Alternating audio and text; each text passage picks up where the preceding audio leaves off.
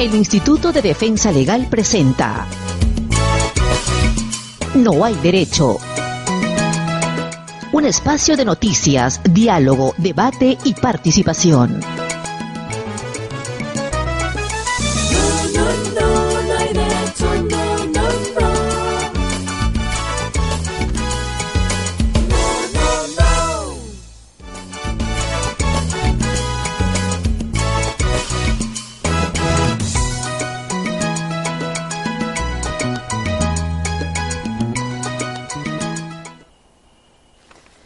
Tal amigos y amigas? Muy buenos días a todos y todas ustedes. Muchas gracias como siempre por acompañarnos. Gracias por estar ahí todas las mañanas. Hoy es 4 de febrero del año 2019 y vamos a dar inicio a esta nueva temporada con el programa que usted estaba esperando. Vamos a tener ya a partir del día de hoy y de manera ininterrumpida tres horas de transmisión diaria para que podamos, junto a ustedes, repasar los principales acontecimientos políticos, sociales, económicos, culturales, a través de la visita que nos van a hacer algunos de nuestros invitados o invitadas. Hoy día, como ustedes ya saben, porque hemos venido avisándoles en las últimas eh, semanas, vamos a tener los comentarios al inicio del programa, luego vamos a hacer nuestro recorrido por las regiones a través de la Red Nacional de IDL Radio. Vienen más adelante nuestros invitados para conversar y también vamos a desarrollar a partir de las 9 de la mañana nuestra hora cultural. Estamos muy contentos, muy complacidos y muy entusiastas al inicio de esta semana, que además ha sido una semana cargada de una serie de noticias y una serie de hechos que van a seguramente dar que hablar. También quiero, por cierto, al comenzar esta nueva etapa, saludar y agradecer de manera muy especial a quienes nos dan la posibilidad de día a día poder transmitir este modesto espacio al Instituto de Defensa Legal, al IDL, institución en la que, como ustedes saben, trabajo hace bastante tiempo y que me honro por estos días en dirigir al tremendo equipo de IDL Radio que ha venido afinando los detalles este fin de semana para que tengamos una producción que no solo esté a la altura de sus expectativas, sino que poco a poco vaya haciéndose más conocida y llegando a nuevos sectores también gracias a la generosidad que usted tiene día a día de compartir este espacio. Quiero agradecer también de manera muy especial a nuestros amigos y colegas de dos plataformas muy importantes que han hecho el periodismo ciudadano una constante hace ya algunos años con resultados, la verdad, magníficos. Estoy hablando de la mula y el útero.p, que están, como ustedes saben, y está saliendo en la pantalla, transmitiendo en vivo y en directo también el programa. Es decir, usted nos está siguiendo a través de IDL Radio, a través de la mula y a través de útero.p. También quiero, por cierto, agradecer a las radioemisoras, 18 radioemisoras que en distintas zonas del país transmiten el programa y también seis canales de televisión que toman la imagen y luego la reproducen a través de su frecuencia. Y esto sigue creciendo con el transcurrir de los días. Vamos a hacerle llegar novedades en torno a la conformación o el fortalecimiento de este nuevo espacio para poder difundir punto de vista independiente sobre los temas que a usted le interesan,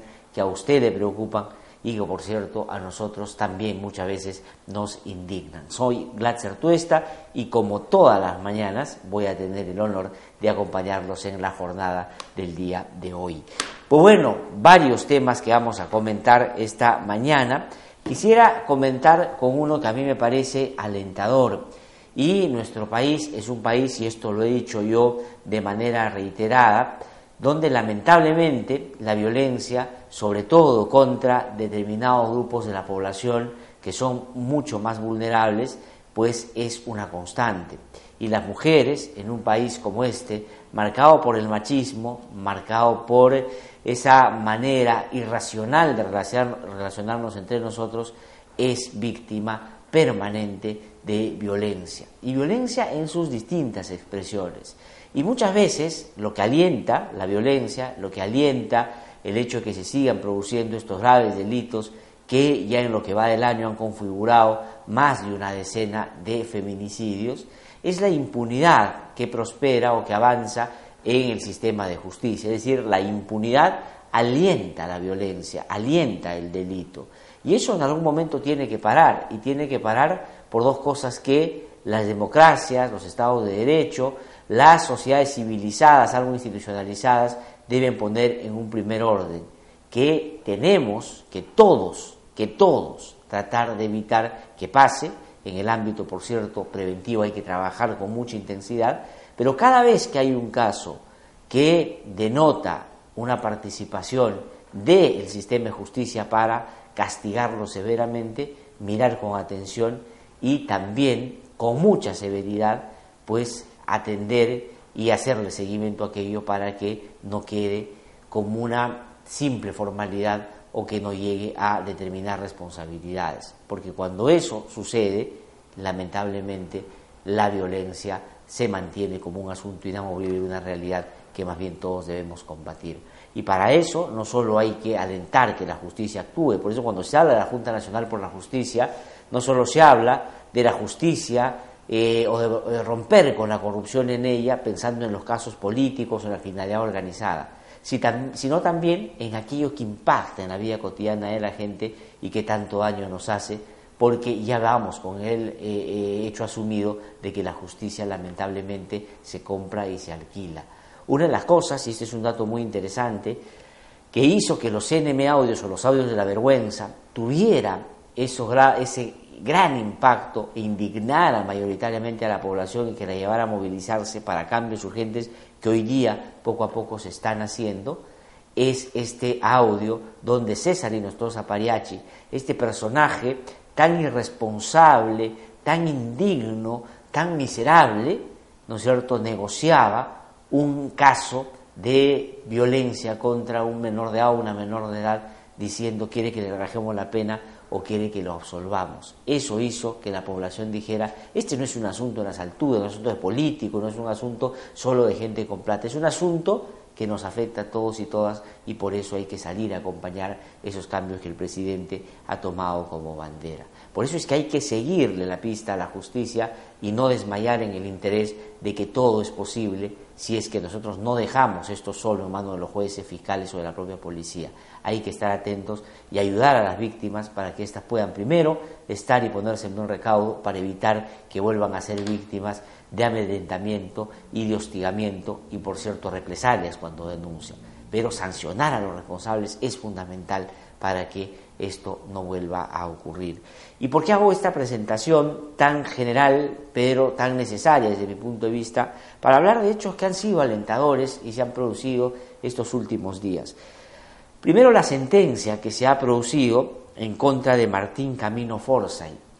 Este sujeto, que todos vimos por televisión, intentaba asesinar a una mujer, porque eso es un intento de feminicidio porque no me digan que eran solo agresiones que buscaban de alguna manera eh, no llegar al extremo que lamentablemente en muchos casos de esta naturaleza terminan, y es con el asesinato de las mujeres. Recordarán ustedes esas imágenes cuando la jalaba de los cabellos y la arrastraba por la calle y la golpeaba, y después de eso, arrepentido, decía que no quería hacer y que en realidad ese era un asunto que podía él superar solo en conversación con su pareja. Y estos asuntos ya no son privados, estos son los que atentan contra la moral, que atentan con la dignidad y que atentan con un bien público que es la justicia que hay que procurar en todos estos casos. Pues Martín Camino Forsyth ha sido sentenciado a 11 años de prisión por intento de feminicidio en contra de Micaela de Osma Sobero. Y esto es una muy buena noticia, porque si bien es cierto, esto no repara todo el daño que ha significado ese acto brutal de violencia que todos hemos podido apreciar y que ha sido, digamos, el colofón seguramente de una secuencia de actos de violencia que se han producido y que no hemos podido ver por televisión, pero sin duda se deben haber producido, es una buena noticia. La justicia se hace cargo y sentencia a alguien con estas características que no puede de ninguna manera debe estar en libertad por el daño y el peligro que su comportamiento genera para una sociedad. Esta es una buena noticia. Otra buena noticia en esa misma dirección tiene que ver con lo que ha pasado en el Congreso de la República. Más allá de las complicidades, más allá del intento de impunidad, más allá de esas viles maniobras que dan vergüenza que experimentaron algunos parlamentarios tratando de justificar un acto de acoso sexual y de acoso contra una congresista, estoy hablando de la congresista Paloma Nocera, pero más allá de eso no pudieron evitar que se termine sancionando a este congresista, congresista que se llama, eh, se apellida López Vilela por 120 días. Y esto también es una buena noticia, porque además este personaje era presidente de la Comisión de Fiscalización y iba, entre otras eh, acciones a desarrollar, investigar al presidente de la República supuestamente por haber vulnerado y violentado el ordenamiento legal pues con su empresa hace ya algunos años cuando ésta contrató con un consorcio del cual era parte Odebrecht. Este personaje, cuyos compañeros de esa bancada vergonzosamente trataban de justificar con un acto solo de saludos efusivos y no acto de acoso, como había anunciado Paloma Noceda, que ha dicho está avergonzada de haber participado en esa presión política que han tenido ese planteamiento para defender a este sujeto, pues ha sido ya sancionado. Y esto me parece que también es una buena noticia. Ustedes dirán, sí, pero tienen que ver con casos muy mediáticos y con solo algunos. Sí, pero me parece que los actos de violencia no se miden por el grado de difusión que puedan tener, sino por lo que esto puede repercutir en una sociedad y el aliento, el espejo que pueden significar para mirar otros casos de esa perspectiva también. Ojalá esta manera de cómo se está actuando sea la manera como se actúa en otros casos, que en nuestro país son miles y efectivamente muchas veces quedan en el olvido y sin embargo las mujeres siguen siendo vulneradas y poco protegidas después de haber sido gravemente eh, golpeadas o seriamente maltratadas. También esta es una muy buena noticia. Otra buena noticia, ayer se ha podido conocer de la propia boca del presidente del Congreso de la República, el señor Daniel Salaver, y tiene que ver con otro acto de violencia y de acoso también.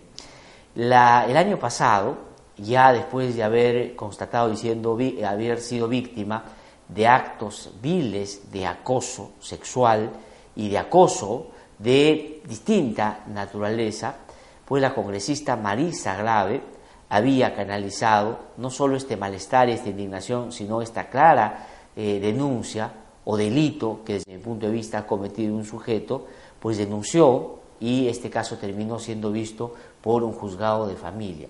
Y un juzgado de familia, el primer juzgado de familia de Lima, determinó que este sujeto, que se llama José Rojas, José, no, César Arturo Rojas, ¿no es cierto?, que dice ser periodista, que trabaja o que trabajó durante muchos años en Expreso, aquel diario que albergaba a, diría, la mayoría de quienes estaban agrupados en los cuellos blancos del puerto para seguramente desde ahí darles una tribuna como coartada para cometer las fechorías que todos sabemos ya habían cometido desde hace bastante tiempo. Y que después tiene un portal que se llama Manifiesto y que, digamos, hicieron bien seguramente advirtiendo su futuro de ponerle como símbolo de ese portal una M, porque eso es lo que son. Y desde ahí él venía, y desde sus redes sociales y personales, acosando a la congresista Marisa Glave, hablando de ella como su musa, su musa inspiradora, que él le alentaba la posibilidad de verla todos los días, amenazaba a quienes sonrían con ella y decía que el destino los había unido.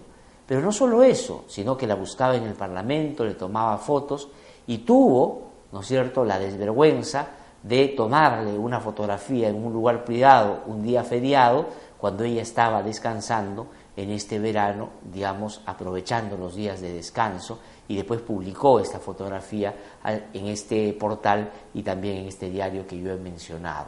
Pues este juzgado de familia determinó en diciembre del año pasado el alejamiento de este sujeto, porque este sujeto no es un periodista, este sujeto es un acosador y este es un sujeto que si termina este en un caso penal y termina sancionado puede terminar siendo un delincuente.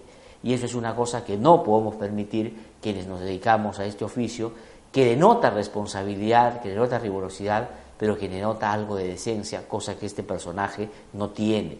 Y nosotros vamos a poner su fotografía un rato porque este es un acosador, así lo ha dicho un juzgado de familia y la congresista Marisa Glave ha hecho muy bien en hacerlo público y denunciarlo. Y ayer el presidente del Congreso de la República, en una entrevista que dio a Cuarto Poder, ha sido consultado sobre este grave caso y ha dicho que ya oficiaron al medio de comunicación, si es que se le puede llamar de alguna manera, a este que tiene como símbolo, que nunca más ha sido muy bien puesto una M, que ya no lo mande al Congreso de la República, porque resulta que este sujeto tenía libre acceso al Congreso de la República y por lo tanto Marisa Glave estaba realmente en un serio acoso, en un serio problema y digamos en un serio riesgo de que cualquier cosa le podía pasar. Vamos a escuchar lo que dijo ayer el presidente del Congreso, eh, Daniel Salaver, yo me solidarizo por supuesto con Marisa Glave por este momento, pero aliento y aplaudo y saludo que se haya tomado esta decisión, tanto en el juzgado como en el Congreso de la República, porque lo que dice Salaverri es que si este medio de comunicación no le quita la acreditación para ir al Congreso, pues sencillamente no lo van a dejar entrar. Me parece que no solo no deberían dejarlo entrar al Congreso porque es un peligro, sino a ninguna otra instancia pública porque puede seguir cometiendo estas barbaridades. Entonces vamos a escuchar lo que ha dicho el presidente del Congreso de la República, Daniel Salaverri, sobre este sujeto, que es un acosador, no es un periodista, y hacen mal aquellos que buscan disimular o disminuir la gravedad a este hecho que él ha venido cometiendo de manera sistemática. Vamos a escuchar lo que dijo el presidente del Congreso en relación a este acosador en el Parlamento de la República. Mira, nosotros somos respetuosos de la libertad de prensa, pero una cosa es libertad de prensa y otra son probables delitos como este.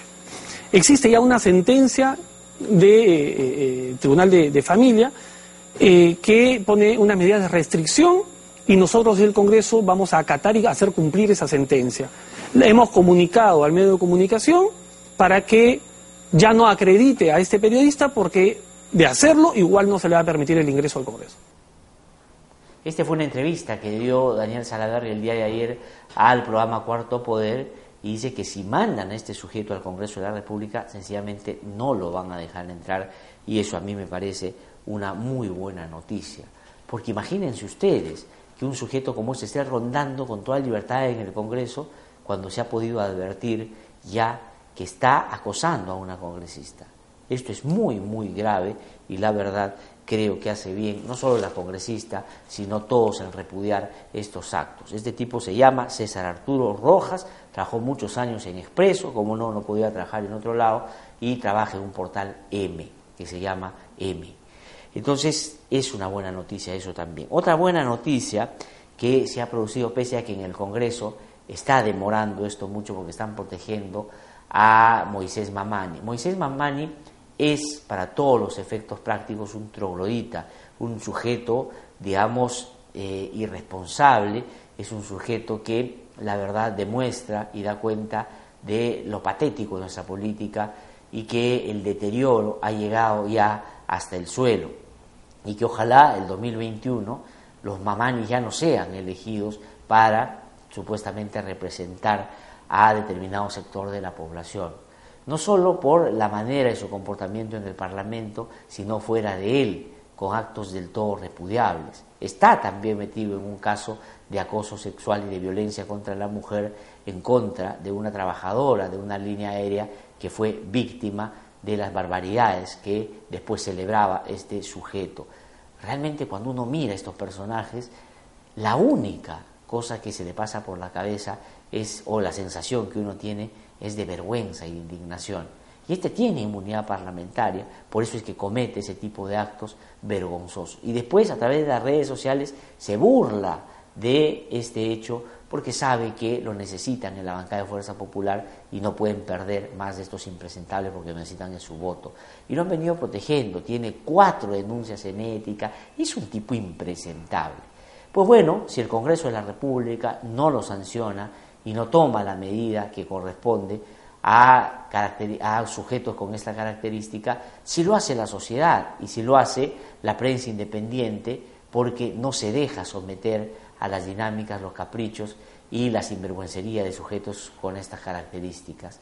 Y por eso es que eh, cuando fueron uno de estos días los eh, colegas periodistas al Parlamento a cubrir, como diariamente hacen, el trabajo de los parlamentarios, pues este sujeto salió y muchos periodistas le empezaron a preguntar una serie de cosas y René Gastelumendi, periodista también de Cuarto Poder, le preguntó sobre estos hechos bárbaros que él ha cometido, que fueron denunciados valientemente por esta mujer que trabaja en una aerolínea y que denunció estos actos que, por cierto, dan vergüenza. Y este sujeto, ¿no es cierto?, que es un troglodita, que es un monosilábico, que es un tipo realmente que indigna muchísimo, trató de hacerse gracioso y trató de enfrentar al periodista y trataba de hacerlo quedar mal. Pero quiero reconocer que este colega, René Gastelumendi, haciendo el ejercicio, llevándolo adelante como corresponde, en ningún momento, ¿no es cierto?, disminuyó el énfasis que había que ponerle a la pregunta que era inevitable realizarle a este sujeto, insistió y le dijo que era una vergüenza el comportamiento que éste había desarrollado. Y esa es la manera como se afronta esto frente a tipos tan despreciables como Manmani. No se les puede hablar de una manera distinta porque si no se alientan ese comportamiento que él ha venido seguramente haciendo en público. Pero imagínense ustedes lo que en privado puede haber desarrollado alguien que tiene esas características. Y si ustedes ven dónde están aupados, dónde están agrupados, qué intereses defienden, qué perspectiva tienen, qué ideología tienen, pues son fujimoristas así como el periodista, el, que decía era periodista y que en la realidad era un acosador, también era de alguna manera un amplificador, ¿no es cierto?, un eh, parlante del Fujimorismo, este sujeto Mamani también tiene esas mismas características. Entonces, no digo que solo estén concentrados ahí, por lamentablemente acosadores, violadores y eh, maltratadores de mujeres hay en todos lados, pero en estos casos que hoy refiero, pues tienen esa particularidad o ese no de amor común. Entonces, todas estas cosas me parece que alientan a pensar de que es posible sancionar tanto ética, moralmente, socialmente y también en el ámbito de la justicia a quienes cometen estos actos que son brutales contra las mujeres. De verdad que quería comenzar la semana hablando de esto porque esta es una lucha de la que todos debemos ser parte y no permitir que se siga produciendo estos actos viles contra las mujeres que todos los días se producen y tienen distintas expresiones. Del momento en que las mujeres están pasando por una calle y sufren de acoso callejero, cuando llegan a su trabajo y sufren acoso en el trabajo y no son ni remuneradas ni tratadas de la misma manera que los hombres, cuando salen a la política, cuando quieren postular a un cargo público y algunos dicen no, que aquí la paridad no sirve porque lo que es importante son los méritos. Pero ¿saben ustedes todas las vallas que tienen que pasar las mujeres para poder competir en igualdad de oportunidades con los hombres? Y los hombres más bien con mucha libertad parten o llegan al partidor de una manera más fresca y con menos carga en la espalda. Y así creemos que somos una sociedad que apuesta por la meritocracia. Creo que deberíamos razonar un poquito mejor sobre este tema y procurar políticas que puedan equilibrar el piso, porque lamentablemente este está muy, muy eh, desequilibrado. Voy a pasar a otros temas que también se han producido el fin de semana y que tienen, me parece, algunos aspectos que son eh, notorios.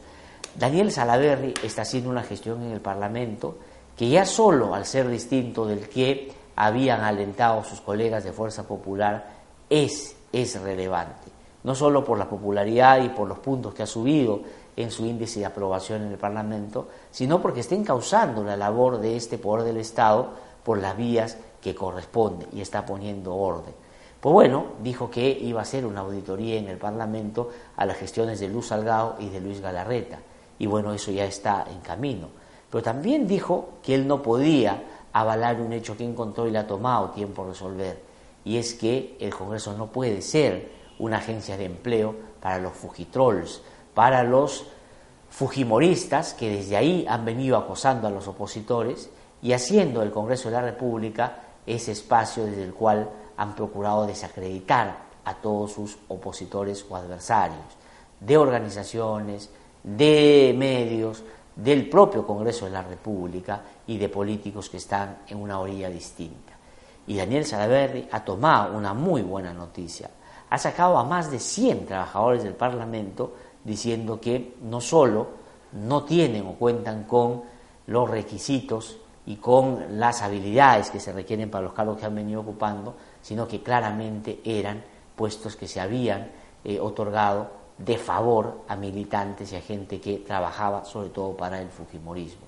Y a sus contratos han vencido y sencillamente no los han renovado, y esa es una muy buena noticia. Había una limpieza muy importante en algunas áreas de seguridad, de prensa, por ejemplo, y algunas otras áreas que, por cierto, deben ser no solo limpiadas de este tipo de gente, sino después bastante, diría yo, inclusive fumigadas en términos, eh, si uno quiere, eh, simbólicos, ¿no es cierto?, o figurativos porque esa manera como Gibaja actuaba persiguiendo opositores, como los fugitroles de ahí hacían las campañas al mismo estilo de la prensa chicha de los 90, de donde aprendieron muchas de las cosas que hoy día habían venido a a la práctica y que no servían a los ciudadanos y a los parlamentarios como establece los manuales, establece el reglamento y, por cierto, las funciones que están planteadas en el organigrama del Congreso de la República. Esta es una muy buena noticia. Entonces, Salaverry está limpiando el Congreso y ojalá lo haga en todos los niveles,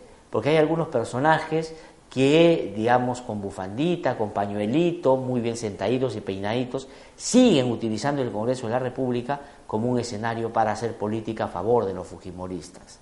Ahí también debería el presidente del Congreso hacer algo para que terminen sacando a esa gente que de verdad puede tener capacidades y de pronto algo de inteligencia, pero lo que no puede hacer es utilizar el Congreso para favorecer políticamente a quienes, digamos, le dieron ese puesto de favor y quienes le pagan a fin de mes, digamos, de manera, además, bastante importante, porque ganan muy buenos sueldos. Ojalá que sigan tomando esa decisión en el Parlamento de la República.